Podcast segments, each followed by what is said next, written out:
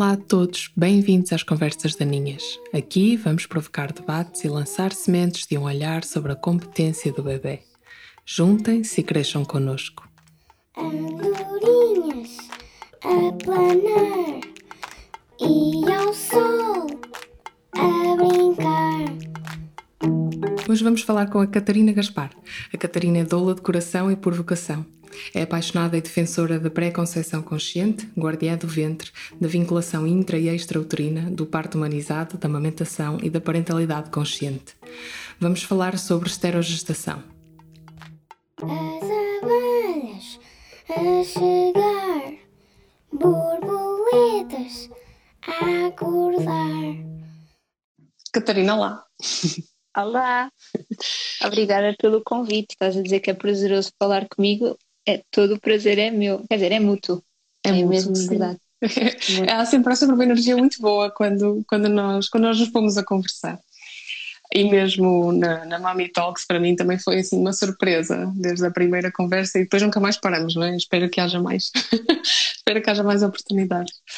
Um, então convidei-te para nós falarmos sobre esterogestação, muito grata por estares aqui conosco, era mesmo contigo que eu queria falar sobre isto um, uma doula, uh, alguém com uma profissão um, muito longe daquilo que, que é a prática uh, em e da abordagem Pickler, mas eu queria cruzar estas duas visões uh, e, e que em alguns aspectos até são um pouco contraditórios ou antagónicos, já vamos ver. Aquilo que eu queria colocar hoje em cima da mesa é o seguinte. Um, muitas vezes uh, ouvi de piclarianos e, de, e, da minha, na minha formação, que o bebê necessita desde o primeiro dia, desde o dia em que ele nasce, do seu tempo e do seu espaço. E que, portanto, devemos ponderar esta coisa de o carregar o tempo todo ao colo, de estar sempre com ele, a dar-lhe atenção uh, todo o dia, todo o tempo. E que vale a pena uh, permitir ao bebê uma certa tranquilidade no seu espaço, uh, para que ele se vá habituando a, à sua, ao, seu, ao seu meio envolvente, ao seu quarto, à sua casa, aos seus sentimentos até, e para que não esteja sempre um, completamente fundido com a mãe ou com o principal cuidador. E, e hoje fala-se muito de esterogestação e, sobretudo, da importância do contacto, do pele com pele e de estar muito próximo do bebê, do baby wearing, de tudo aquilo que nos permite, com a vida a, a tarefada que temos, manter o bebê próximo de nós, sobretudo neste, naquilo que se chama este quarto trimestre, não é? Um, e, e, portanto, como se devêssemos passar o máximo tempo possível durante este período, que é uma espécie de passagem uma, uma transição muito lenta do útero para o ar. Então eu chamei a Catarina para nos falar sobre isto e para nos, para nos dizer afinal o que é que se passa durante este período, se acolhemos o bebê o tempo todo e estamos sempre, sempre colados a ele, ou se cultivamos logo desde o início este espaço próprio. Fala-nos disso, Catarina. Olha, obrigada por teres lançado este, este tema e vou partilhar que quando tu me disseste que nós íamos falar, eu tive de refletir um bocadinho, sabes? Foi quase como calma, aquilo que tu acreditas é mesmo verdade ou não? E eu tive de ir uhum. confirmar. Isto é, é mesmo engraçado. E, portanto, venho ainda com mais reforço de que faz todo o sentido aquilo que eu acredito e que eu defendo e que eu partilho e que eu ensino até. Portanto, uh, e quando tu me perguntas isso, ou quando isso é dito, não é? Esse respeito pelo espaço individual do bebê, remete-me para uma coisa que também me faz sentido, que é este respeito pela individualidade, sabes? E esta divindade que existe neste ser que é tão pequenino e que muitas vezes também é uh, quase uh, é, é, tão dependente que é muito fácil eu assumir que aquele bebê é meu ou que toda a família assume que aquele bebê é dela e então podem pegar e mexer e tudo, quase sem pedir autorização. Se o bebê está muito tranquilo, eu vou mexer porque me apetece, sabes? Não, não tenho em respeito o bebê, se ele está tranquilo, efetivamente. Imagina que ele até está pousado em algum sítio que não seja o colo. E está mesmo tranquilo. Por que é que eu tenho de ir mexer nele? Sabes? Mas isso se calhar acontece em 10% do tempo todo. Os 90% continuam a estar ao colo e a ser preciso esse contacto pele com pele. Então, respondendo à tua questão do que é que acontece neste tempo, é mesmo esta passagem, esta transição do ambiente que é todo novo. É? O bebê passa nove meses ou mais dentro do meio que é aquático, que é quente, que está constantemente com a respiração da mãe, constantemente a ouvir os intestinos, o sangue a passar na aorta, e por isso o white noise faz sentido, não é? Porque há sempre este barulho constante.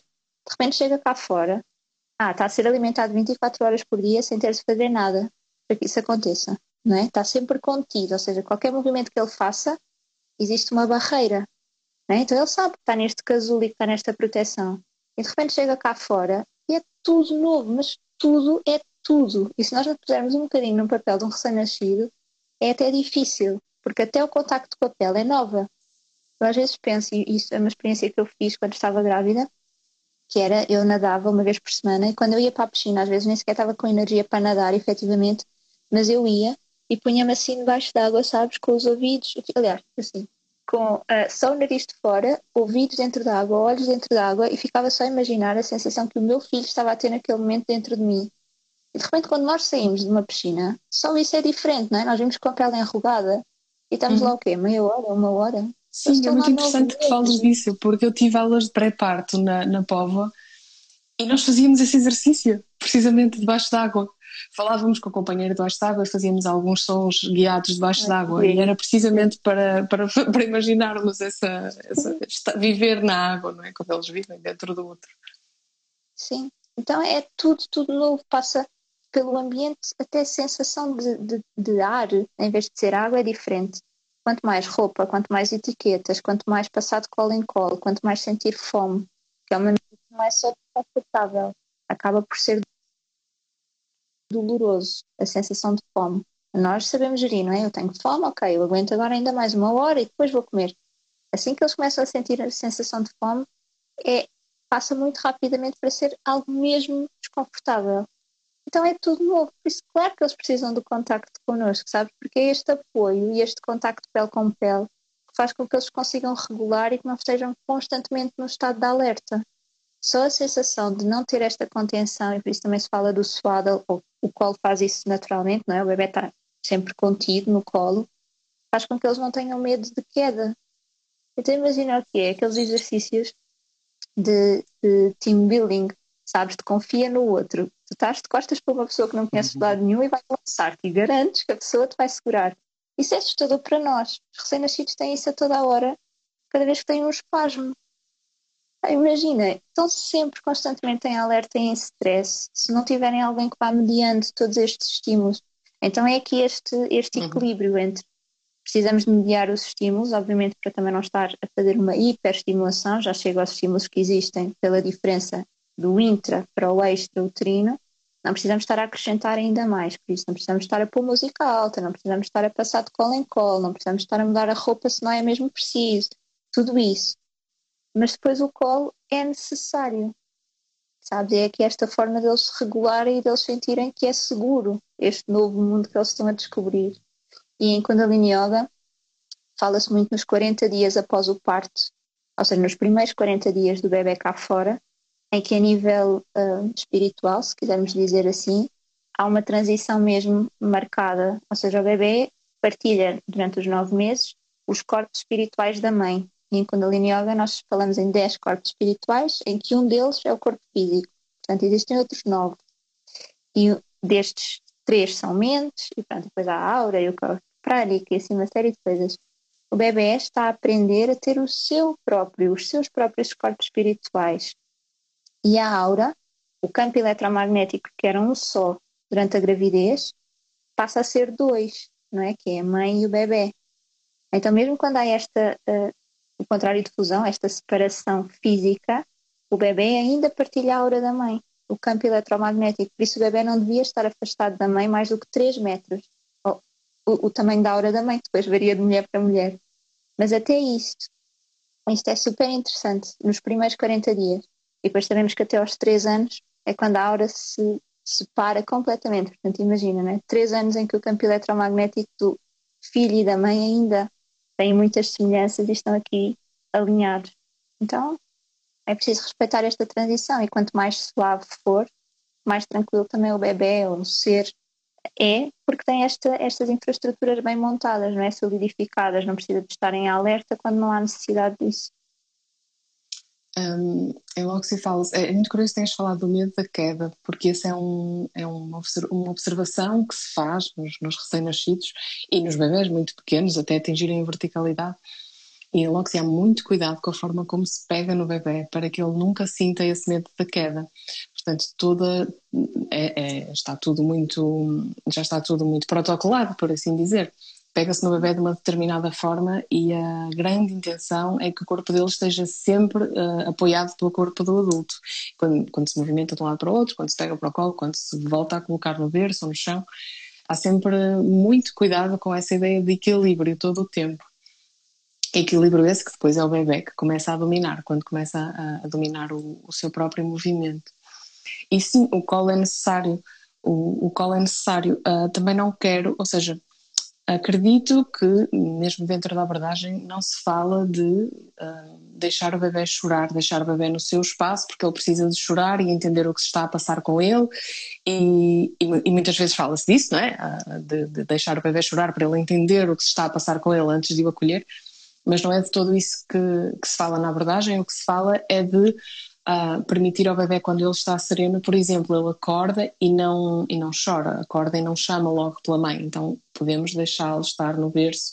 Há algum tempo entregue a si mesmo e ele provavelmente, não há, não há brinquedos no, no berço, em, em, em ou na cama, mas ele provavelmente vai olhar à volta, vai entender que está num espaço fechado, às vezes vai procurar os limites entre a parede e o, e o teto, vai olhar para o berço, vai olhar para ele próprio e depois mais tarde, mas já, já no final deste período até vai começar a entender-se a ele próprio como uma entidade, como tu falavas, não é? Fazendo todas essas rupturas, começa a descobrir que tem mãos, que tem pés, que tem poder sobre o seu corpo, que pode controlar o movimento, que pode ter uh, ação sobre os objetos aquilo, aquilo que se fala em Pickler tem a ver com, um, mesmo em relação ao baby wearing, por exemplo, e certamente podemos falar um bocadinho sobre isso, uh, não impedir o bebê de ter estes momentos serenos com ele próprio.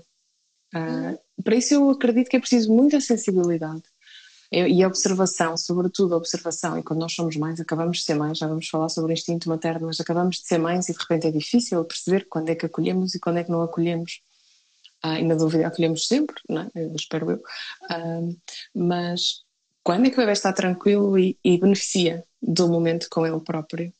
É, o, o, que é que, quando é que olhamos, o que é que observamos nele que nos permite dizer posso deixar-te um pouco no chão, ou posso deixar-te um pouco uhum. no berço, ou o que seja. Claro que a Amy Pickler, por exemplo, quando trabalhava com famílias, um, no início do século passado, ela, um, ela recomendava um berço para o bebê desde o primeiro dia né? e ainda hoje, dentro da abordagem, muitas pessoas uh, recomendam. Uh, acredito também que, como tudo isto se desenvolveu num orfanato, não, é? não, não, não há mãe com esse, com esse poder do contacto pele com pele. Uh, a visão está muito contaminada por, pela ideia de um cuidador que é sempre um. Há sempre uma mãe que falha é? e é impossível substituí-la. mas creio que a, discussão que eu queria pôr aqui em cima era, era, era esta: era o bebê precisa ou não precisa de, de alguns minutos para ele. Uh, carregamos o bebê o tempo todo. Um, obviamente não, não, não precisamos deixar o bebê chorar, isso está muito claro, não é, Catarina? uh, obviamente não precisamos deixar o bebê chorar, mas o papel desta, desta esterogestação, qual é que é? E eu acho que é, é, muito interessante a forma como apresentaste, e eu também acredito nessa ligação, nessa fusão até, mãe-bebê, eu também acredito nela pessoalmente e acho que demora até bem mais do que estes três meses, não é? Sabemos que pode estender-se, não é? Anos, até por vezes para além dos três anos, que é geralmente o limite que lhe damos. Acredito profundamente nessa, nessa conexão e eu vi também como mãe como isso faz o bebê sentir-se seguro. Uhum. Um, estávamos a falar de, de, de, instinto e do quão difícil é às vezes percebermos quando é que pegamos no bebê ao colo, quando é que o deixamos estar um bocadinho entregue a si próprio, ou, ou o que seja. E, e dentro da, da, abordagem é interessante porque também muitas vezes se acusa a abordagem de negar o papel do instinto materno. E trazer-te para esta conversa também é por isso. Queria falar sobre o instinto materno e o papel do instinto materno, sobretudo nos primeiros tempos. Um, um, acusa-se a, a Pickler de substituir o instinto materno por instruções muito precisas sobre como cuidar de um bebê. Então, a minha pergunta para ti é como é que tu, como doula, alguém que acompanha de perto, não é? Que entra na família, que, que apoia aquela família, como é que tu vês o papel do instinto materno? Então, afinal, é preciso estudar para ser mãe ou o instinto chega? Qual é o papel? É? é precisamos de especialistas à nossa volta ou dentro da nossa, dentro do nosso coração familiar, dentro da nossa lógica familiar, vamos sempre encontrar respostas. Como é que é? Olha, eu acho mesmo que há sempre respostas dentro do coração da mãe e do pai, da, da família própria, próxima, desde que esteja alinhada. Porque também há muitas questões e muitos palpites e opiniões e, e desalinhamentos que vêm da família ou da rede de apoio muito próxima quando não há este alinhamento de base. Então, se isso não acontecer, se, uh, se o alinhamento não existir, então a mãe tem a resposta. E prevalece, porque é esta mãe que conhece o seu bebê como mais ninguém. Mesmo que ela duvide disso, em última instância, é mesmo ela, porque foi ela que teve nove meses a carregar este bebê, foi com ela que se desenvolveu esta maior ligação. E aqui falo de mãe muito, mas há pais que estão muito envolvidos também, portanto, que também entram aqui totalmente na equação. Mas o instinto da mãe está lá. Muitas vezes o que acontece é que há tanto ruído à volta que nós não nos permitimos ouvir. Sabes? Eu lembro-me que, uh, e tivemos a oportunidade de falar isso também no episódio do Mami Talk sobre o sono, que das vezes em que eu mais duvidei da minha capacidade de mãe, ou se eu estaria realmente a fazer um bom trabalho, foi com as questões do sono. E sempre que eu ia à pediatra, e a nossa pediatra está alinhada em muitas coisas, a questão do sono ela tem outra abordagem que não é a mesma que a minha, e ela reforçava, se calhar está na altura dele ir para a sua cama, se calhar está na altura de mudar em quarto, se calhar tem de deixar a maminha, se calhar. E eu vinha da mas assim o se calhar, sabes, não era impositivo. E eu vinha das consultas e, e refletia do, será que sim? O que é que isto ecoa em mim? Será que me faz sentido ou não? Ok, então eu vou observar mais atentamente hoje e nos próximos dias para ver o que é que eu quero mudar ou não. E não, não era a altura e eu sentia que o Vasco ainda precisava de contacto. E houve uma vez que foi muito claro, ele dormia connosco na cama até muito tarde, e que ele tentou afastar-se de mim. E quando se afastou, ele adormeceu e dormiu mais do que nas vezes que tinha estado coladinho a mim. Eu pensei, calma, tu estás a precisar de espaço, ok, então nessa noite arranjámos, na noite seguinte, arranjámos uma cama maior, colada à nossa na mesma, para ele ter mais espaço, porque eu senti que ele precisava disso, sabe? Mas foi preciso ouvir, foi preciso olhar para ele e perceber, ok, o que é que tu realmente precisas? E se calhar não é no timing que nos dizem e que os médicos dizem, que a família diz, não é nesse timing, é no timing que funciona para nós e para o nosso bebê, mesmo que mais ninguém compreenda. Então, uh, mas isso acontece na nossa sociedade em tantos outros temas, não é? O instinto materno, eu acho que é assim a forma se calhar mais crua e mais forte que a intuição vem falar, quando de outras vezes tentou gritar aos ouvidos e nós não ouvimos, quando a maternidade chega, uhum. ou ouves ou ouves, tens um bebê para cuidar e portanto, sabes, é agora. Uh, mas eu acredito até que muitos dos, muitos dos dilemas internos da mãe vêm desse grito interior do instinto que não estamos habituadas a ouvir. Uh, e de repente temos um apelo urgente e não sabemos fazê-lo, não sabemos agir a, partir do nosso instinto, é uma preparação que não tínhamos e os nossos filhos vêm trazer-nos isso de uma forma muito eloquente, não é? Sim, e funcionou também com, quando foi a introdução alimentar. Eu queria fazer baby led weaning com o Vasco e às tantas ele estava a comer uma codia de pão e engasgou-se uma vez e, e, e, não era só reflexo, era mesmo era quase engasgamento. E eu senti, não, não, não estás preparado para isto agora. E dali a umas semanas ele mostrou outra vez interesse e nós voltámos a oferecer uma codia de pão e ele engasgou-se outra vez. E eu não, claramente isso não é para nós agora. E fui adiando. E quando foi para ele, tinha 11 meses, acho eu, comeu uma, uma fatia de pão inteira, sabes? Eu tipo, ok, agora sim estás pronto, com certeza, vamos aí. Uh, então é, é isso, e mesmo quando temos conhecimento, uh, e temos, estamos informados e tudo mais, não tem de ser aos seis meses, aos oito meses, não tem de ser. Sabes? E, e quando há estas regras, estas tabelas, estas coisas que é suposto acontecer, nós ficamos um bocadinho nesta comparação, porque quer queiramos, quer não, somos mães pela primeira vez e se temos algumas dúvidas, como obviamente temos, nós vamos querer seguir-nos por quem reconhecemos e por quem dá provas funciona e estas pedagogias agora que estão muito uh, existem, não é? E que dá para nós olharmos e refletirmos e percebermos se nos encaixamos ou não e tirarmos um bocadinho daqui, um bocadinho dali, construir a nossa própria forma de educar e de parentar. Uh, às vezes é difícil depois voltar um bocadinho atrás e, ok, obrigada, não sei o quê, obrigada, não sei o quê, agora o que é que funciona para mim? Mas é este caminho constantemente voltar a mim. E os bebés trazem muito isso, este espelho perfeito. Hum, achas que o, instinto materno precisa de observação do bebê?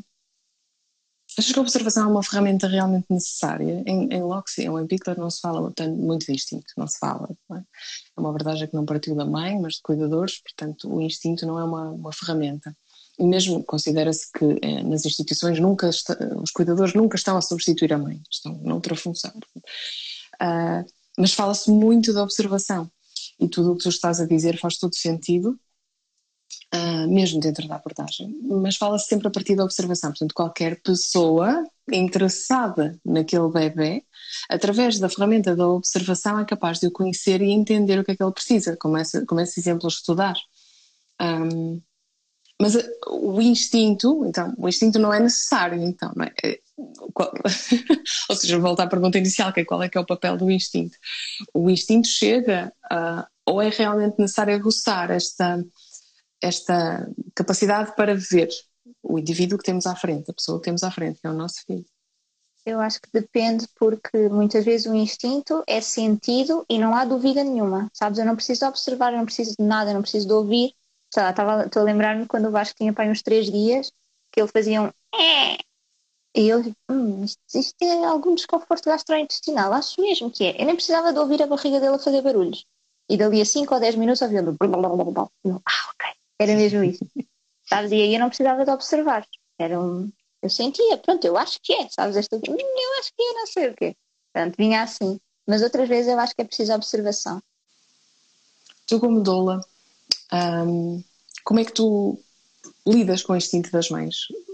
Que conselhos é que tu lhes dás? Como é que tu consegues uh, calar esse ruído que tu falavas, não é? Esse, esse ruído excessivo que acaba por uh, fazer com que o instinto não seja tão ativo ou eficaz. Sim. Olha, a primeira coisa que faço é escutar, é deixá-las falar e depois é devolver perguntas. Porque as perguntas que são feitas faz com que as mães encontrem as respostas. É o que é que tu achas que está a acontecer? Porquê é que tu achas que o teu bebê está assim? O que é que tu achas que ele precisa? O que é que tu precisas? E quando a pergunta é devolvida, então acabou-se o ruído, porque a resposta é só ok, o que é que eu preciso? Sabes, eu tenho de ir procurar internamente. Então as respostas vêm.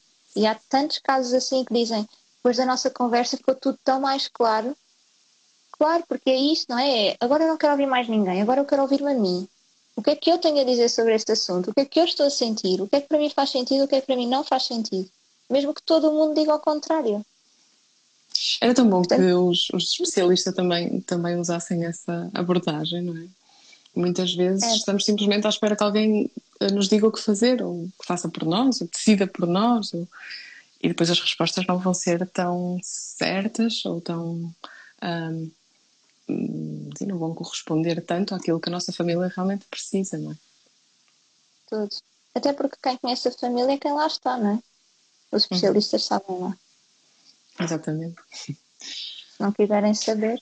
Olha, no outro dia tive uma conversa com uma mãe que me ligou e foi só uma conversa telefone, eu não conhecia aquela mãe, não a conheço sequer, não, sabe? Foi assim, ligou-me, tivemos a conversa 10 minutos, porque ela estava na dúvida, uh, ou seja, ela ainda amamentava o seu filho, já tinha uns 11 meses, talvez, e estava a achar que tinha de parar essa amamentação para ele dormir na sua cama e no seu quarto, porque toda a família estava a dizer isso e porque a pediatra dizia. Eu perguntei-lhe, mas tu estás cansada? Alguma coisa que se passa entre ti e o teu bebê? Tu achas que ele dorme pior? Tu dormes pior? Alguma coisa? E ela, não, para nós funciona bem, mas toda a gente diz. Ouve o que tu acabaste de dizer. Para nós funciona bem. Tu, se estiveres exausta, se para ti for importante, claro, pensamos em estratégias. É o caso. E ela, não, funciona mesmo bem. Então, qual é o problema? Sabes, dali umas semanas foi Catarina, já não há problema nenhum, era só aquilo, é só tipo, ok, não há problema. Pronto, é só isso. Sabes que isso também aconteceu comigo. Foi, foi, foi curioso, foi uma grande descoberta para mim, porque quando a Sara tinha oito, nove meses, eu, estava, eu achava que estava exausta, não aguentava mais. Saí do quarto com tampões nos ouvidos, com a venda, com melatonina hum, para conseguir descansar, porque achava que estava exausta e não descansava nada. Cada vez que a Sara virava na cama dela, noutra divisão, na outra ponta da casa, eu acordava. Porque acho que era o meu, meu instinto, o meu papel de mãe, enfim, a, atuar. E então, hum, depois de procurar respostas em todas as pessoas que eu considerava que me podiam ajudar e dar-me respostas, e nenhuma nos servir, nenhuma ao, ao ponto de, no, no pediatra uma vez recomendou-nos que levássemos a Sara para, para dormir na casa dos avós, porque o problema era demasiados despertares noturnos. E ela dormia connosco. Que levássemos para a casa dos avós para quebrar o, o ciclo dela, para quebrar um pouco o ritmo e que ficasse lá uma noite. E nós não conseguimos fazer isto, tínhamos as malas feitas e à saída dissemos, olhamos um para o outro e dissemos, não vamos fazer isto, pois não. E não fizemos. E nesse dia desisti de procurar respostas noutras pessoas. E entendi uma coisa que foi muito valiosa para mim a partir daí, foi, foi aí que tudo mudou para mim como mãe, que foi, eu não estava exausta, eu estava desesperada com a ideia de que eu não estava a ser uma boa mãe porque eu era responsável por a minha filha dormir a noite inteira e se ela não dormia a noite inteira seguida, eu estava a fazer alguma coisa mal. E como eu não conseguia fazer nada contra o meu instinto, não é que fosse muito contra o meu instinto, nada funcionava. Então ela continuava a acordar muitas vezes por noite. E ter percebido que era uma questão de, de, de desespero face às expectativas que nem sequer eram minhas, descansou-me imenso. Descansou-me mesmo, descansou, ou seja, passou a ser mais fácil aguentar o dia e o cansaço.